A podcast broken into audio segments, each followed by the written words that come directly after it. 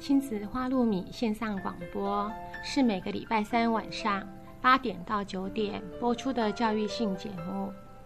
亲子花露米这个节目是每个礼拜三依次由帮助高功能自闭与雅斯伯格脸书版主花妈卓慧珠和与您身心诊所儿童青少年精神科专科吴幼幼医师，还有国中特教老师曲俊芳老师。以及王义忠心理治疗所的王义忠临床心理师联合主持。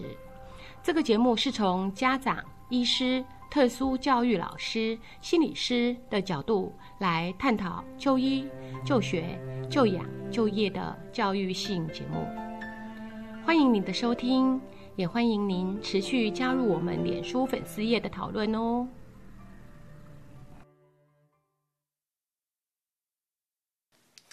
各位亲子花露米的听众，大家好，我是王义忠临床心理师。今天在节目里要跟各位分享的是，是谁偷走我的声音？跟各位谈选择性缄默症。选择性缄默症在教室里，它不像 ADHD 注意力缺陷过动症、雅斯伯格症、自闭症或者是妥瑞症等等这些孩子。那么容易被老师所注意。那什么是选择性缄默症呢？对于这群在教室里面经常处于安静不说话的孩子，到底到底他们的困境到底是在哪里呢？所谓的选择性缄默症，通常它的主要的核心问题是在家里，他的语言表达跟说话行为，往往对于父母来讲。比较不会感受到出现所谓明显的跟人家不一样，也就是说，他在家里的说话，对一般父母来讲，认为是一个非常自然、非常正常的一件事情。但是，当这些孩子慢慢进入到一般人预期你应该开口说话的一个情境，比如说最常见的学校、教室或在公共场所。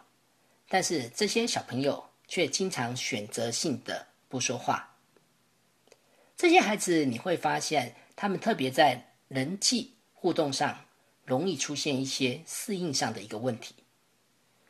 纵使呢只是一个小小的改变，但是你往往会发现，他们常常处于一个逃避、退缩或者是缄默等焦虑的反应。有时候我们常常在开玩笑讲。在教室里面，当一个老师让你有两个选择，一个是当今天教室里面有一位 ADHD，还有有五位选择性缄默症，那这个时候对老师来讲呢，你到底要选择的，你到底要选择的会是哪一类的孩子？有时我们半开玩笑讲，宁可不止五位选择性缄默。甚至于这个全班班上的同学，如果都能安安静静，那当然这时候对老师来讲，或许在班级经营的压力可能就会少很多。可是，也就是因为这样子的一个关系，往往这些孩子被忽略的部分就会非常非常的明显。刚才有提到，选择性缄默本身是一种焦虑的一个反应，焦虑的一个呈现。所以，当今天我们在讲台上，当今天我们在教室里，有时我们发现坐在底下的孩子，他除了维持安静，他除了维持缄默，他除了维持沉默之外，他是不是也容易出现一些我们从外观可以观察到的一些焦虑行为表现？在整个观察孩子的焦虑行为表现，或许在这里可以跟各位试着。试着我们从头到脚仔细的来观察一下，我们怎么去判断，怎么去察觉这些孩子的一个焦虑的异样。首先，你会发现有些孩子，特别是对有些小女孩，她可能不断的用手去卷弄她的头发，不断的用手去拨弄她的头发。另外，有些孩子，包括小男生、小女生，有的明显一点。可能会不断的去拔他的头发，有的孩子紧张会抓抓脸颊，有些孩子紧张，他的眼神可能常常四处的漂移，可能就不敢正视着你。那当然呢，你可能会看到有的孩子会咬衣领，有的孩子他会咬衣袖，有的孩子呢咬咬指甲。当然，你可能会常常看到有的孩子可能会抠弄，或者会去拔指甲边边的皮或者肉。当然，对有些孩子，当他一焦虑的时候，他可能就不断的用手在拨弄或拉扯自己的衣服，或者是双脚不断的用力磨蹭、磨蹭、磨蹭。当然，这些行为都只是我们看到的一个冰山的一角。也就当我们今天在教室里面。开始去注意到这些孩子，他们开始呈现出这些焦虑的一个行为反应。接下来，我们就会开始去判断一件事情：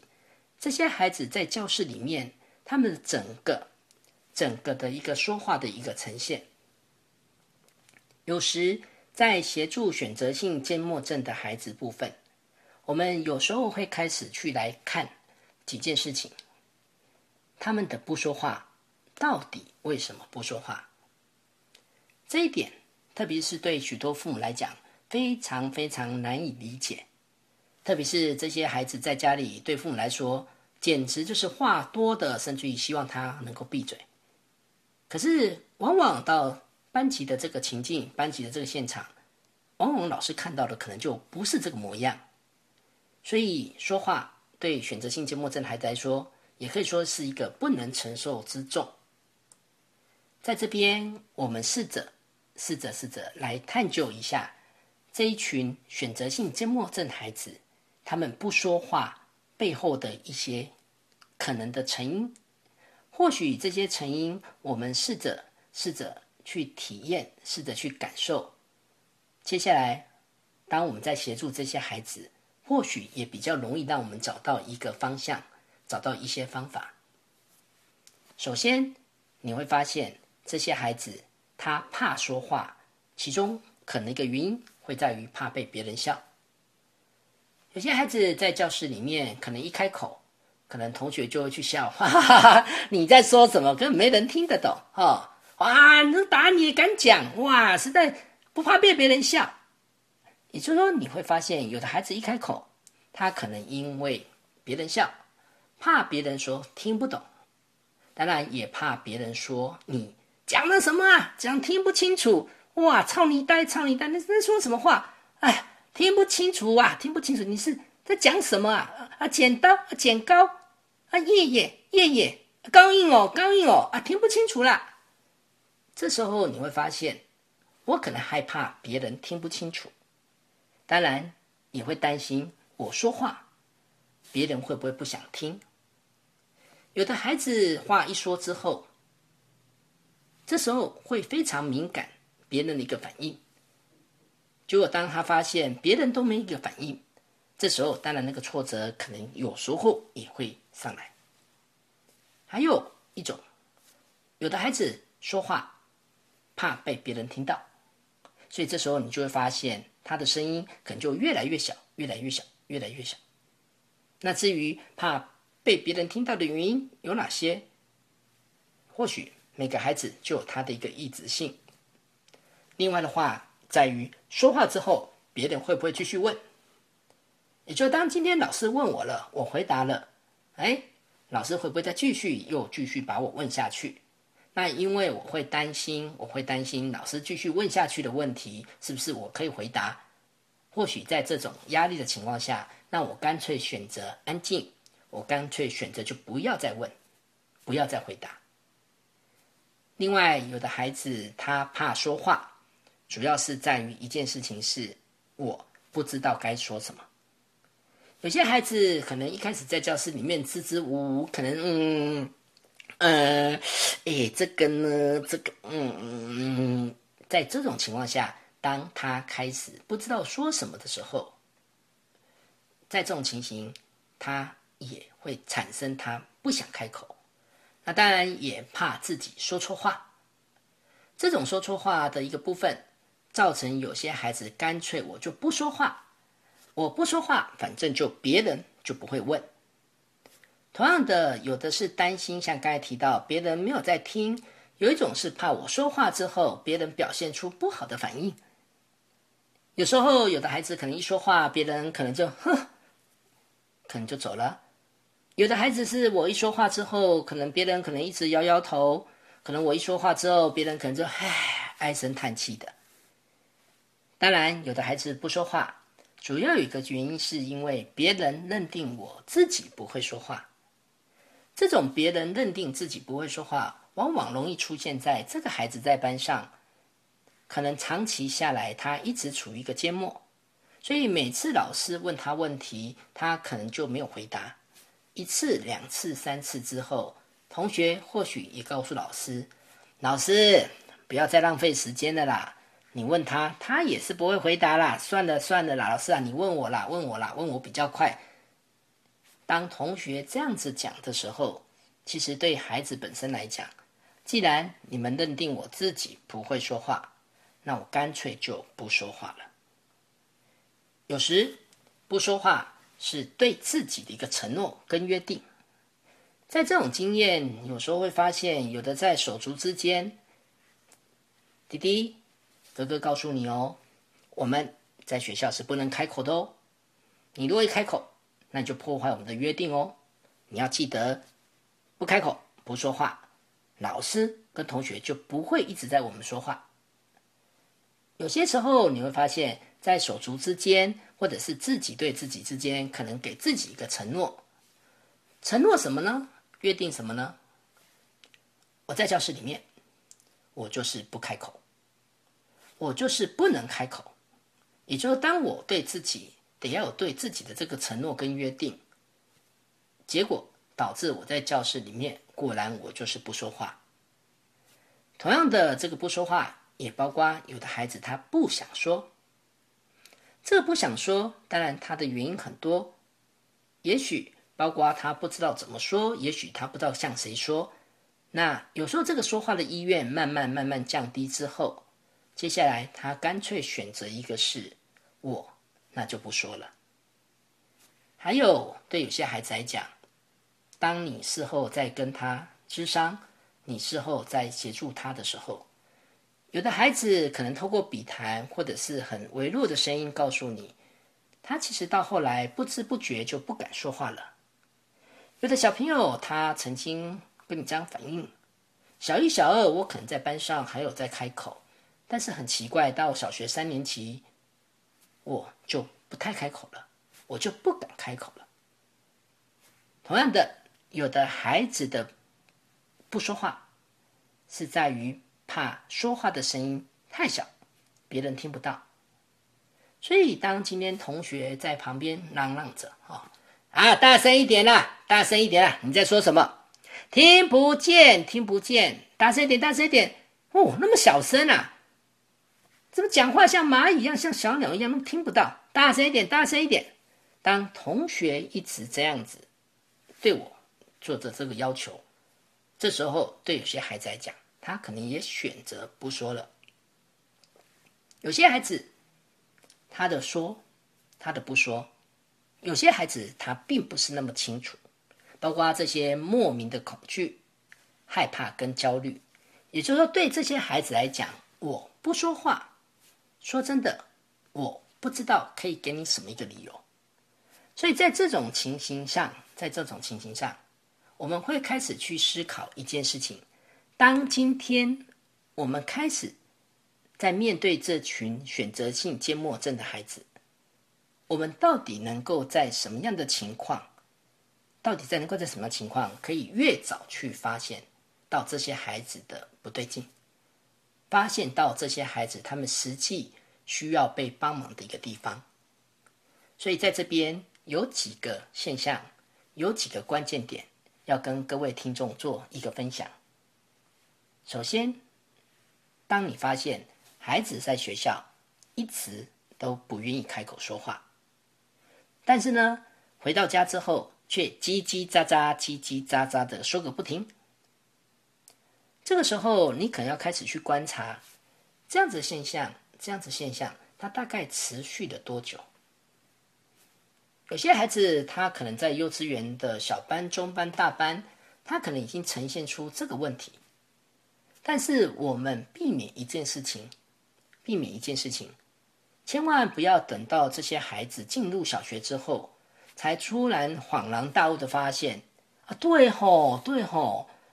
妹妹在家里真的是说话，哎，以前吼幼稚园老师哎有提过呢，在学校都不讲话呢。这时候你就会发现，当你到小学才开始觉察到这件事情，往往往往很多关键的时间、黄金处理的时间，其实他可能就错过了。毕竟，对选择性缄默症的孩子来讲，在他的幼儿阶段，并不是那么容易像自闭症或者是唐氏症的孩子在外观上。在他的外显行为上，那么容易的被发现出来。也就是说，当这些孩子，特别是这群小女生，当她特别的安静、特别的乖巧、特别的听话的时候，往往这些特质又容易被我们大人赋予，哈，就被给予一个很正向的印象跟期待。哎，林卓家挺乖呢，哎，你妹妹很安静的，很乖巧，哇，她家教很好，哎。当周围的人开始这样子去陈述我的孩子，去形容我的孩子的时候，嗯，还真的嘞，我们家姐姐还真的很安静，嘿，还真的很乖巧，还真的很听话，哎，也就当这样子的一个形容，让我们自然而然觉得它是一个很正面的一个特质的时候，往往我们可能就会忽略掉，事实上这些孩子，他们可能在校园里面。甚至于有时候面对一些陌生人的时候，那个不说话，可能就被我们忽略掉了。但是在幼稚园或者在托儿所，在这个学龄前的阶段，其实一个孩子如果太安静，说真的，终究不是一件好事。只是在目前幼托园所的师生比例太悬殊的时候。其实，一个孩子如果长期保持一个缄默，这时候其实是更容易、更容易被老师所忽略，而在被积极介入的机会，当然就越来越少。毕竟刚才有提到一个点，在班上，其实老师终究在班级经营上困扰的会是比较一些调皮捣蛋的孩子。这些孩子或许他更容易引起老师的一个注意，跟老师时间上的发挥在这上面。反而这一群选择性缄默症的孩子，他们就少了这样一个资源，少了这样的一个关键时间。所以在这里的话，有几个点。第一个，我们该如何事先来留意我们的孩子？可能出现选择性缄默的问题呢？这个时候，特别是在学龄前的阶段，你有一个关键的观察指标。那这个关键的观察指标在哪里？你可以去观察一下孩子本身，他是不是可以适应在园所的一个团体生活。这时候，请特别留意，请你特别留意。对于一个孩子刚进入幼稚园或托儿所就读的时候，或者是我们的孩子他刚刚参加一些新的团体的时候，这时候他的身心反应，其实是我们得要特别去敏感的部分。也就是说，在这个时间点，我们可能要仔细的去观察，哎，孩子会不会总是在团体里面，其实总是是尝到一些失败。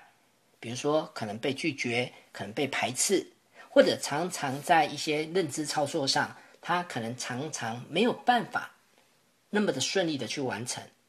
或者是在这整个过程中，他可能因为说话的不清楚，或者动作反应太慢，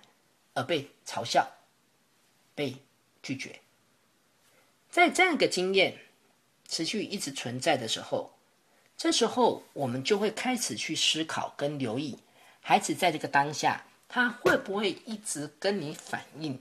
他在学校、幼稚园，他其实是非常的不舒服，甚至他告诉你：“妈妈，我不想去幼稚园了，妈妈，我要换学校，妈妈，我不想念了，妈妈，我明天不想去上学了。”他会不会告诉你？会不会跟你抱怨？他害怕，甚至于讨厌，甚至于表现出一些恐惧。也就是说，当你在这个时候，你可能要特别留意一件事情：当这个孩子，这个孩子，当他明天要上学前，今天晚上的睡眠会不会很难的入睡？会不会早上一要出门？他在整个行为上就开始表现出焦虑，或者是开始表现出一些紧张，或者是他总是呢会去逃避跟一些陌生大人的互动，或者是不说话。如果你发现这些问题不适应的问题，它持续的存在着，这时候你可能就要开始留意一件事情喽。我们家的孩子会不会在学校，他就开始慢慢的、慢慢的。选择缄默，他会不会慢慢的、慢慢的就开始选择不说话？有时候，在协助我们的孩子这一群选择性缄默这台孩子，当我们需要协助他们远离这些焦虑的困境的时候，我们的敏感度，我们的敏感度其实是必须要非常非常的精准。也就是说，当这些孩子他们慢慢慢慢即将进入到小学的时候，这时候对我们来讲，我们对他们的协助，对他们的协助，当然也包括在协助过程中我们所观察到的一些指标，还有我们在协助过程中可能出现的困境，那这些都是我们必须要去所考量的。一个孩子慢慢的进入校园。当然，当他开始在教室里面开始沉默了，开始安静了，往往一开始老师的感觉可能只是在于：哎，这个孩子其实还蛮内向的，这个孩子其实还蛮听话的，这个孩子其实有时候甚至还蛮配合的，只是看起来也不笨。那为什么每次在问他事情？他总是不开口，那当然有的孩子可能也会笑笑的看着你，那当然也有更严重的孩子，这时候可能头低低的不敢看你都有。对于老师来讲，一开始可能保持的很温柔的方式，很肯定的方式，想要让这个孩子鼓励他在教室里面说话，可是往往因为我们对这群孩子的熟悉度。对选择性缄默症孩子的特质，并不是那么容易了解，或者并不是那么了解，往往在处理上就会开始出现一些困境的存在。在谈如何协助选择性缄默症之前，或许我们先把这个困境，先把这几个像大的墙壁砖块一样的困境，我们先在这里先跟各位做的一个分享。也就是，当我们先了解这些困境，接下来再来去谈到如何去协助这些孩子，包括提供老师一些建议，或许在整个执行上，我们就更能越过这些困境，避免避免在同样的一个问题上，在上面不断的一个打转。通常在处理选择性缄默症的部分，往往有五点，有五点。五点困境呢，会出现在协助的这个关系当中。第一个是我们大人急着要他开口说话，这个大人呢，通常包括教室里面的老师。也就是说，当我是一个老师，我可能在教室里面，我会一直希望他可以开口。那当然，我有点急。当我越要叫他开口的说话，好，你说啊，来，你说，你说。嘿，来，大家，我们请他二中来，赶快说，嘿，大家给他鼓励鼓励，嘿，大家给他鼓励鼓励，给他拍拍手，嘿，对他说了，来，来，请他说，嘿，来，二中你要说，你要说，嘿，你知道的，你知道的，嗯，你开口啦，嗯，啊，这一题你会回答，来，开口开口，来，同学们，同学们，我们再给他鼓励鼓励，来，二中，来，二中来说说看，说说看，说说看。当你越急着他要开口，其实你会发现一件事情，反而对于选择性缄默症的孩子，他反而更容易感到焦虑。往往这样子做，他反而更容易适得其反。也就是你越急着要他开口，他有时候就越像一只害怕、担心的兔子，他反而越退却，反而反而越退却，反而躲回他的山洞里面，继续保持他的缄默。所以这也是老师在处理过程中，慢慢的、慢慢的发现，有一些力不从心。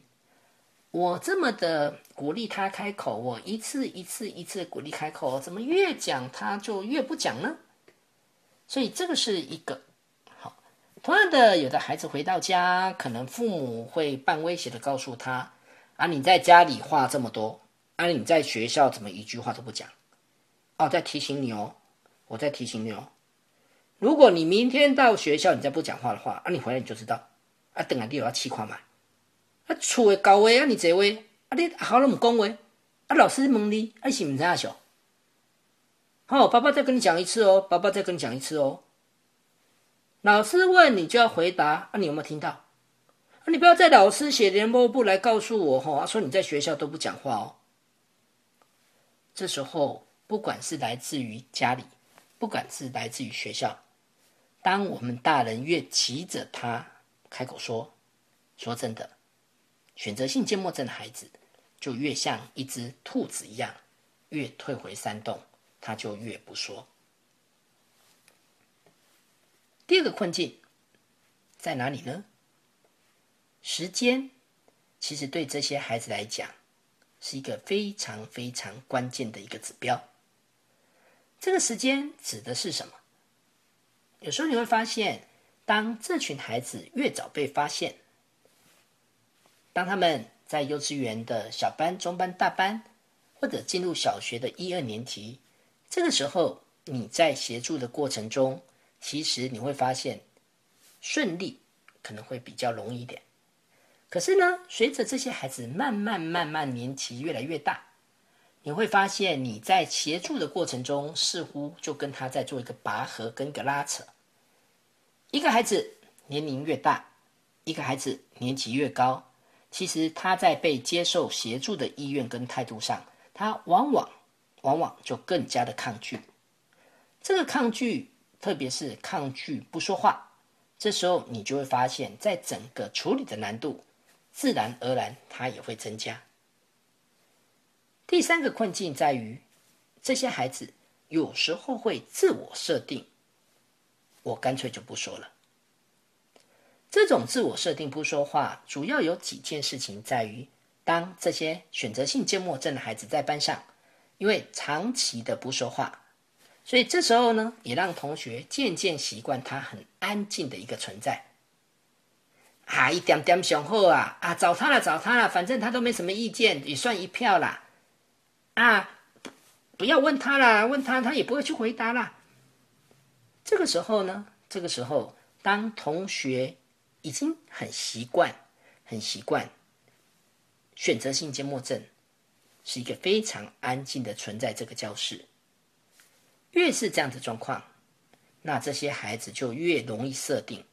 自己在班上是不会说话，我不该说话，我不能说话。这时候呢，这时候这种不会说话、不该说话、不能说话，往往就像一个紧箍咒一样。让这个孩子始终陷于一个缄默的部分。安静的背后，其实往往呈现的这些孩子的焦虑；沉默的背后，往往呈现的这些孩子，他们陷于困境的一个无助感。第四个困境在处理上是，对于选择性缄默症的孩子，在教室，通常在同学的相处之间。有时候过跟不及，往往也影响到这些孩子改善的一个程度。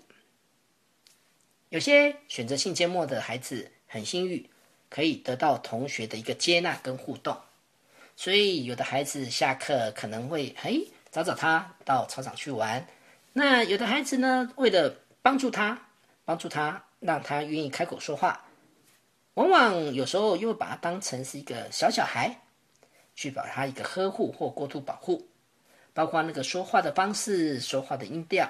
包括那个言行举止态度的部分，会让当事人觉得你似乎把我看成是一个非常年幼的一个小朋友。有时候同学的太热切之情，当他难以拿捏的时候，往往容易使得选择性缄默症的孩子有一种是过度的依赖，或者呢，我就持续习惯在这种沉默的情况下。第五个困境也在于选择性缄默症的处理，它是需要一个整合。这种整合其实是需要有一群人在这个事情上的一个共同一个努力。当然，这一群人其实包括着普通班老师，包括着志愿班老师，包括班上的同才，包括父母，有时候包括专业团队的心理师，包括语言治疗师。所以在这整个团队的过程中，如果缺乏一个整合，往往使得这些孩子在整个被协助的过程中。如果每一个协助的过程都是一个单向式的，事实上，在这种过程里，其实这个孩子他被改善的一个几率相对来讲就会非常的低。毕竟，在选择性缄默症，它需要的是一个系统且敏感的方式，它需要的是一个实地演练的一个方式。所以，接下来在节目里面要跟各位去分享的。好在跟各位分享的几件事情，也就是当今天班上有选择性缄默症孩子存在的时候，我们可以怎么跟这些孩子来相处？如果你发现你发现班上有这些选择性缄默症的孩子存在的时候，那我们可以怎么来使他们在教室里面的适应可以更加的理想？首先呢，第一个原则，也就是避免，先避免急着要让他开口说话，这是第一件事情。也就是说，这样子一个建议或许会打破你原本的一个想法。你原本可能想要在教室里面多一直鼓励他，鼓励他，鼓励他说，但是在这里呢，反而是要告诉各位，先不要急，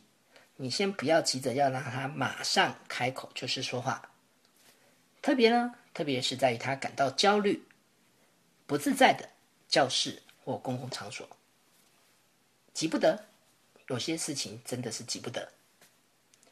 第二个，我们可能会开始试着去观察，在班上有没有哪些小朋友，有没有哪些小朋友，好，他是跟这个孩子，他本身是比较会是互动，或者是选择性缄默症呢？他可能是比较愿意跟对方接近的，这样子的孩子在教室里面非常非常的重要。他们本身就像选择性缄默症的小天使、小助手、小志工一样，也就是说，我们要先试着试着在班上，先由导师来协助，先找出这两到三位可以扮演选择性缄默症小天使。小助手、小志工的一个伙伴，虽然在一开始的互动当中，选择性缄默症的孩子可能仍然保持缄默，可能仍然保持不说话。接下来在班级活动当中，在这里会建议老师可以优先从非语言的部分先开始，先从非语言的部分，这个非语的部分。或者是说，孩子本身他比较占优势的能力。当我们从这这些活动开始进行的时候，通常孩子的压力、孩子的抗拒，他会相对比较低一些。所以，如果你发现，哎，这个孩子选择性缄默症的孩子，他在教室里面，他可以参与画画课，他可以参与劳作课。这时候，你可以在过程中。先让他能够愿意参与，先让他能够先透过画、透过操作，先让他参与。纵使他这时候说话不说话，都不是重点。让孩子在这个活动中，先让他感到有能力。当一个孩子在这个教室里面，在这个团体里面，我开始感到我有这个能力存在的时候，这个时候我进一步对自己的焦虑的情绪就比较能够有所控制。接下来呢？接下来对于老师来讲，有一件非常非常重要的一个事情，我怎么在班上的活动？特别是跟开口说话有关的活动，如何采取一个比较有系统、减敏感的方式，来引导孩子慢慢去接触说话这件事情？也就是说，这里这里提到一个点，虽然我们急不得马上要他开口讲，虽然我们可能会先从非语言或者孩子先具优势的能力活动开始做起。但是，毕竟这个孩子的说话，特别是在教室里面的开口说话，还是他的一个需要逃脱的一个困境。所以，老师一个有系统的减敏感的一个设计，对于这个孩子来讲，就显得非常非常的重要。这个设计的方式，比如说以朗读来讲，老师可以一开始先从全班性的一个朗读。好，小朋友，现在课本打开，每个人全部一起来。第二课课文，国语第二个课文。好，小朋友，现在大家开始背出来，开始念出来。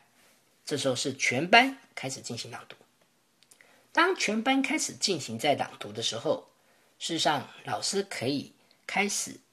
试着去观察选择性缄默症的孩子，在这个时候，他本身有没有跟着念出来。他的嘴型是不是有在动？他是不是有发出一些声音？好，从全班性的一个朗读，人数比较多的一个朗读，接下来呢，老师渐进式的把人数开始减少，所以这时候可能就改成：来，现在第一排、第二排、第三排，好，在一二三排的人，现在你们开始来第二课课文，来再念一次。这时候的人数已经相对从全班又减少成几个排，甚至就是单一一个排进行朗读。同样的，老师也可以再继续观察一下这个孩子在人数相对减少的过程中，他的一些说话行为有没有一个细微的一个突破。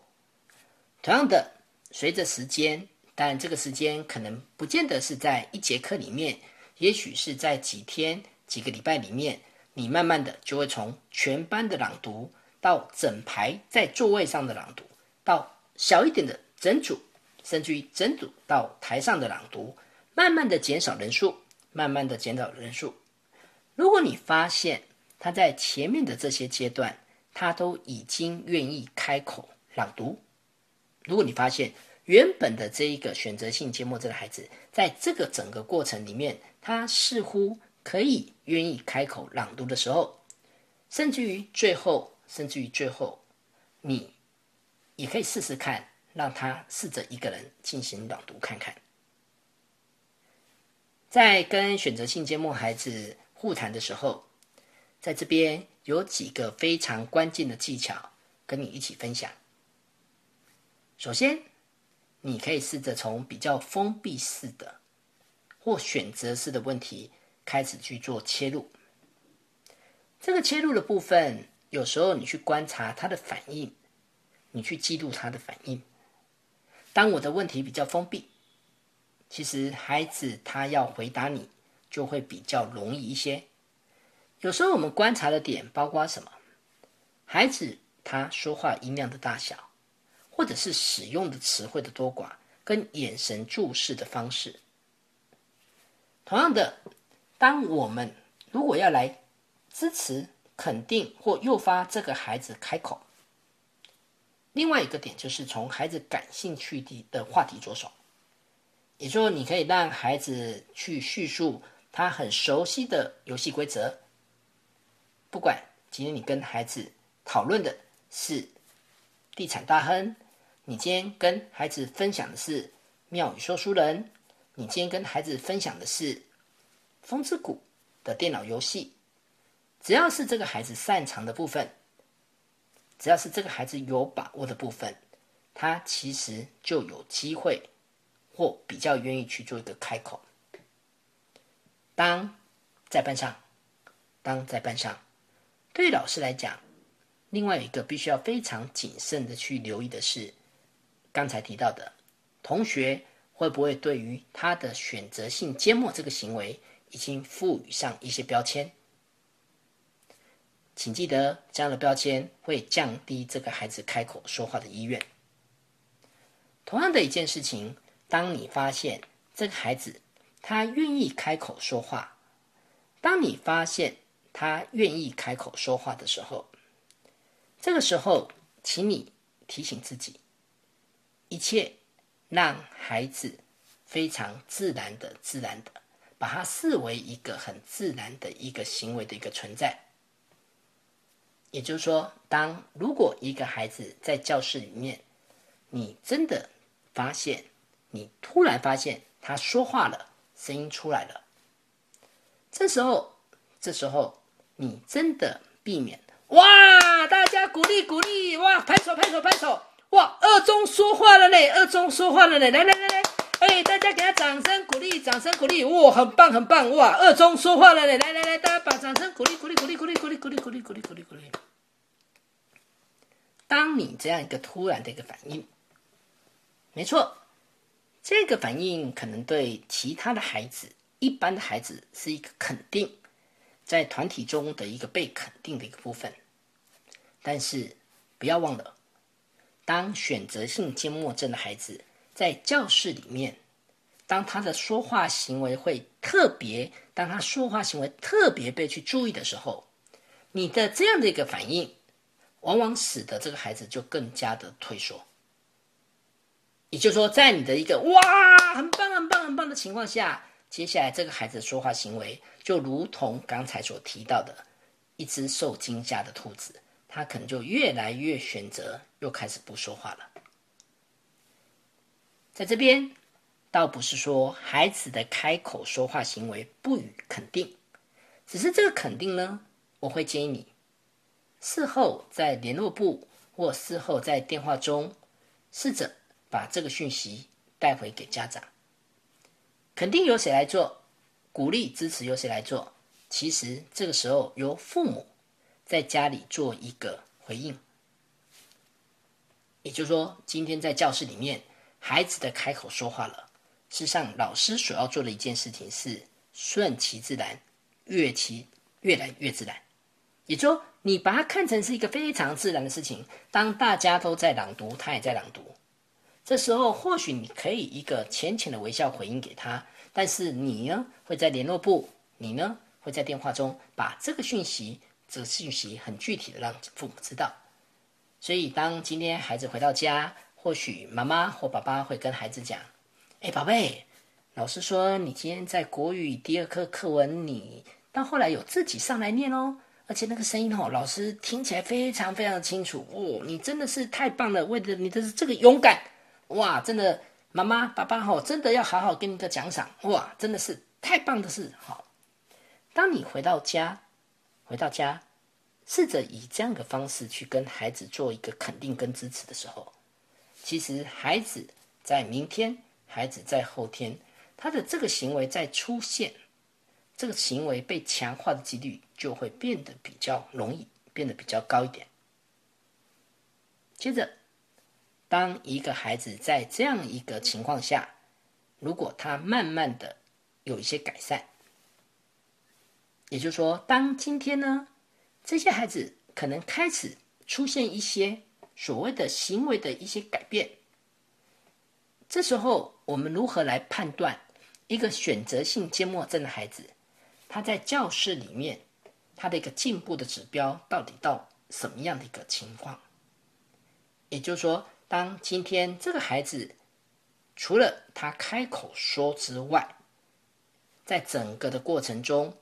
毕竟，在一个整个系统减敏感的过程中，你会发现这些孩子有很多说话行为、非语言行为，其实它会有一些细微的一个微调跟变化。那这些细微的微调跟变化，其实都是在于让我们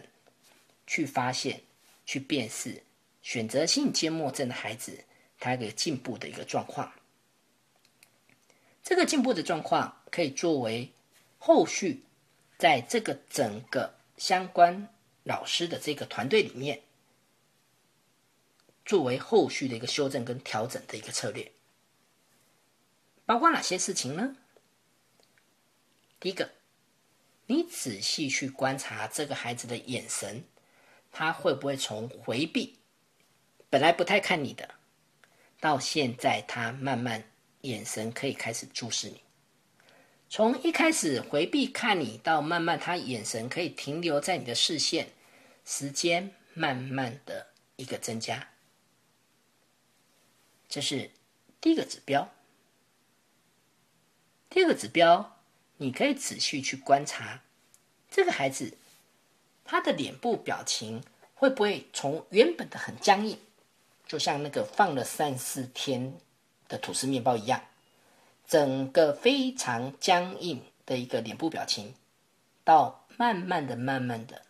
你发现，哎，他的脸部可能已经慢慢的放松了，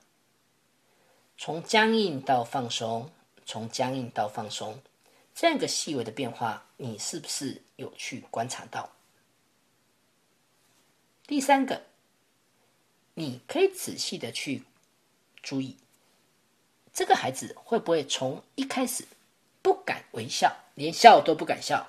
的一个很僵硬的笑都不敢笑，到慢慢的，有的孩子甚至会偷笑，用手捂着嘴偷笑，这种偷笑，到有笑出声音出来。当然，如果你发现这个孩子他接着能够哈哈大笑，哈哈哈哈这时候其实你会发现这个是一个很大的一个进展。第四个观察指标，你可以去观察这个孩子的动作反应会不会从一个很小的一个动作。通常选择性缄默症除了不说话，有时候他的行为也会被压抑下来，所以在比较。严重、比较明显的选择性缄默症的孩子，你有时候会发现他的动作反应都是非常非常的小。在这个指标，你可以去观察他的动作反应能不能从小慢慢反应到大。另外，第五个指标，你可以看的是他的动作反应能不能从慢变得到快。所以，有的老师会发现。今天你请选择性缄默症的孩子从座位站起来到讲台上，到讲台上上来写这道数学题。他可能从座位，可能从中间第四排第三个座位走出来到讲台上，可能一走可能五分钟、十分钟，甚至原地不动。你能不能观察到他的动作从反应很慢到反应很快？反应慢到反应快多少，也在告诉我们一件事情。这个孩子的一个自在程度。另外，选择性缄默症的孩子在教室里面常常会被发现是一个很被动。但是接下来，你有没有发现一件事情？哎，这孩子其实他可以从很被动到慢慢的很主动。本来可能都是你要叫他上来帮忙整理联络簿。但是这时候，你发现他下课之后，他会到你的书桌前，到你的讲桌前来帮你整，主动的整理好这些联络簿。以前他可能都是很被动的走过来，他现在会不会很主动的来找你？第七个，你的观察指标，你可以仔细去留意这个选择性缄默症的孩子，他的嘴巴会不会从紧闭？一开始的紧闭到慢慢的微张，请不要小看，请不要小看这个微张。通常这个嘴巴的一个微张，对一个孩子来讲，某种程度也在提醒自己，告诉自己，他其实有这个机会可以做得到。当他的嘴巴从紧闭到微张，他就有机会，就有机会把他的声音把它发出来。第八个指标比较明显的部分是，你可以听一下这个孩子会不会从完全没有声音到开始出现一些气音。这些气音像什么？当一个孩子说“要”“要”“要”，一个非常清楚的声音，会不会你听到的是从完全一开始没声音，到他出现一个“要”“要”“要”，也就这个声音让你其实从没声音到气音，那当然也包括第九点指标，好，他的说话的音量会不会从很微弱？很微弱的小声到慢慢的大声，也就本来从来没声音的，到开始轻，呀，到微弱的小声，要，到慢慢的大声，要，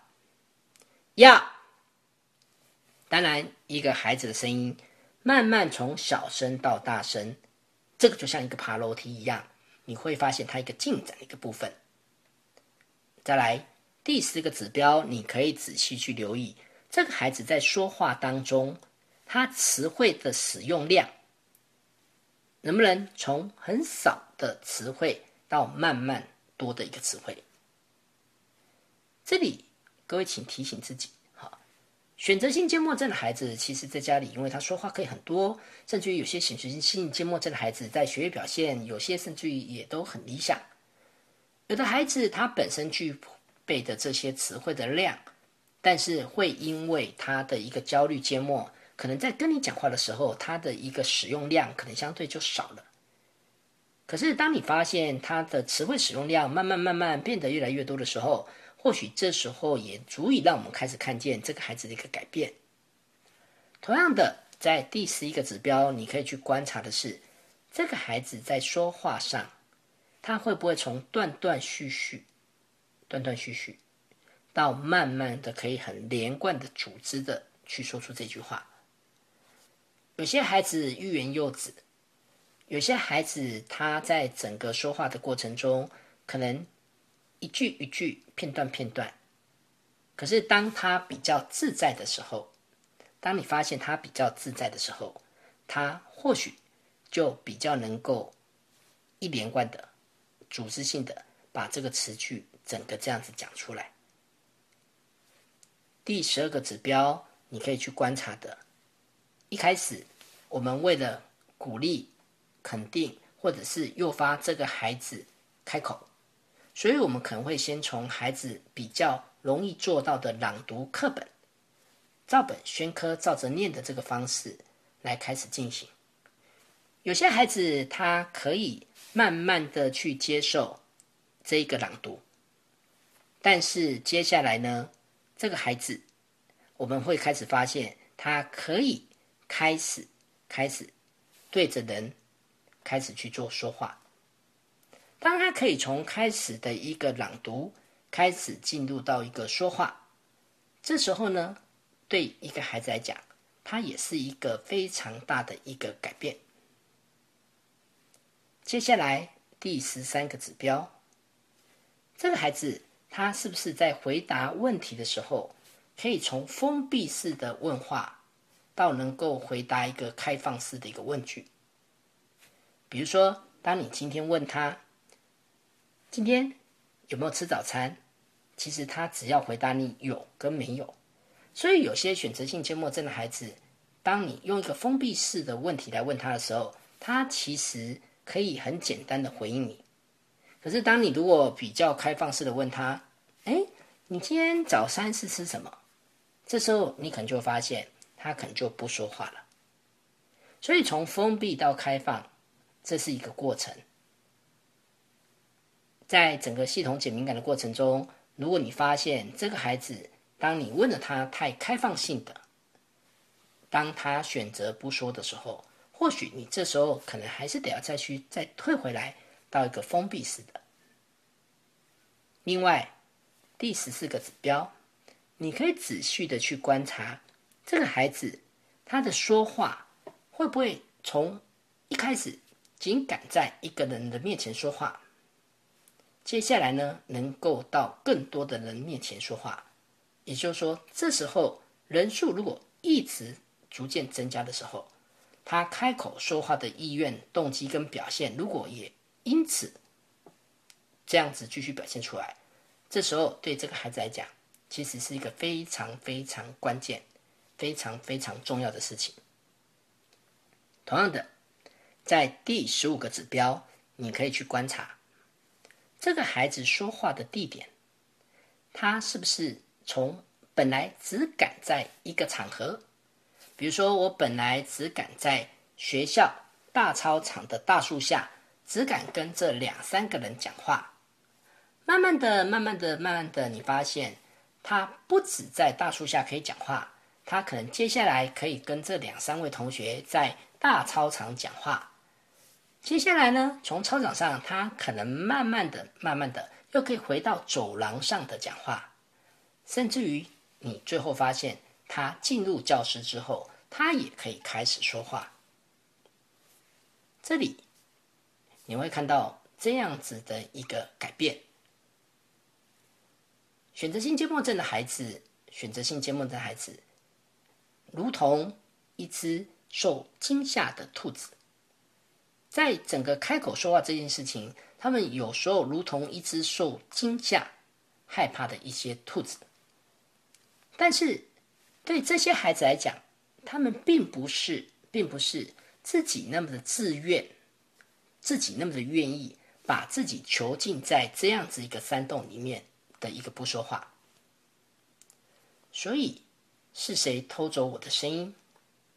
是谁偷走我的声音？选择性缄默症，他们非常的安静，坐在教室里的角落上，但是我们可能不能因为他们的这个安静，而忽略到他们实际上需要被协助的一个存在。所以，当今天，当今天，一个孩子在家里，当他可以自由自在的说话，当他在家里说话的声音音量大，说话的内容多，说话的内容丰富，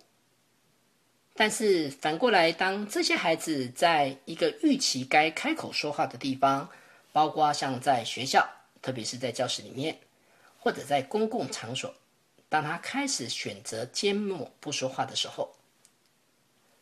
或许在这个过程中，我们就得要开始来提醒自己：我们眼前的这个孩子，他到底怎么了？他到底存在一个什么样的一个困境，是需要我们来帮他，需要我们来协助他？是谁偷走我的声音？是谁偷走我的声音？选择性缄默症的孩子，对我们来讲，他的焦虑，他对环境的一个适应，特别是开口说话这些行为的适应，是需要由我们大家共同来去对这些孩子来共同努力的来协助他们。所以，对各位听众。不管你是老师，不管你是父母，不管你是专业人员，或者是你身旁有这些安静缄默孩子的存在，是谁偷走我的声音？各位，在这个议题当中，让我们一起来试着认识这群缄默。焦虑的孩子，让我们一起来试着对这群孩子共同努力，让他们走出这个困境。感谢各位的收听，谢谢。亲子花露米线上广播是每个礼拜三晚上八点到九点播出的教育性节目。亲子花露米这个节目是每个礼拜三依次由帮助高功能自闭与雅斯伯格脸书版主。花妈卓慧珠和与您身心诊所儿童青少年精神科专科吴幼幼医师，